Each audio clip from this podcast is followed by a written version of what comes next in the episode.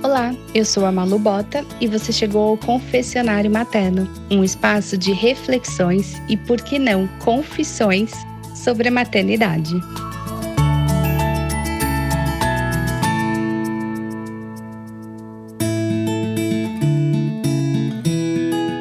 Eu me senti enganada após o nascimento dos meus filhos.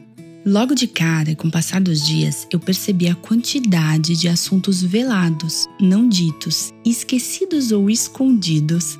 Eu não me atentei, não aprendi, não ouvi antes de parir. Eu sei, e você também sabe, que só se aprende a ser mãe na prática. Sei também que, por mais que existam livros detalhando o pós-parto, a realidade é bem diferente. Mas confesso, que me fez falta um alertazinho um pouco mais realista quando me mandaram comprar absorventes, por exemplo. Meu Deus! Eu achei que todo o sangue do meu corpo iria embora por entre as minhas pernas nos primeiros dias após o nascimento dos meus filhos.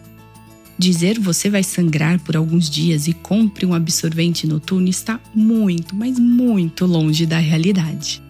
Ainda bem que o hospital me deu absorventes apropriados, que mais pareciam as fraldas dos meus filhos, diga-se de passagem. Eu me lembro de quando a enfermeira veio dizer que teríamos alta e eu tive medo. Foi a primeira vez que me senti culpada pelos sentimentos ambíguos que a maternidade nos traz.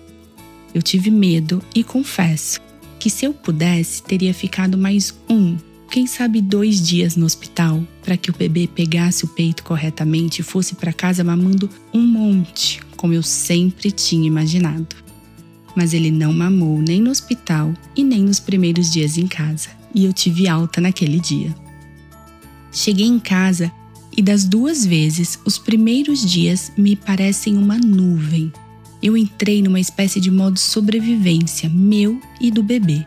Meu maior objetivo era me manter viva, positiva e operante, para poder manter o meu bebê vivo, crescendo e se desenvolvendo. Outra coisa surpreendente é que virei especialista em cocô. Meu celular era lotado de fotos de cocô enviadas semanalmente e religiosamente ao pediatra e comparada com os mais diversos tipos de cocô que eu encontrava no Google cada vez que o tom desviava da tonalidade, abre aspas, desejada, fecha aspas, por mim, eu quase enlouquecia, achando que era algum sinal de doença ou que algo não ia bem. Era como se o cocô do meu filho pudesse falar comigo de alguma forma. Ai, gente, que loucura! A gente fica muito doida no pós-parto. E isso também ninguém conta.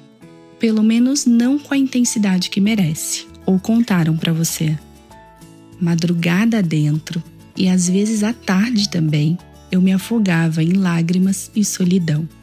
Não me entenda mal, nós provamos de um amor divino ao ter um filho, mas também provamos a solidão acompanhada e sentimos culpa, de novo. E tudo vira uma bola de neve por algum tempo sem data para terminar. Às vezes o cansaço é tanto, o cabelo tá tão sujo e as olheiras tão fundas que a vontade de colocar nosso filho para dentro da barriga de novo, pelo menos para tirar um cochilo e tomar um banho. É ou não é? Eu sei, eu sei que você não se lembra tão bem. E é por isso que as mulheres continuam engravidando, parindo e povoando o mundo. De alguma forma, nós nos esquecemos do incômodo dos órgãos voltando para o lugar dentro da barriga após o parto e nos lembramos mais do cheirinho de óleo Johnson's misturado com chulezinho de neném. Ah, se eu não tivesse fechado a fábrica aqui, só de lembrar desse cheirinho, eu diria que já estou pronta para a próxima aventura. E você?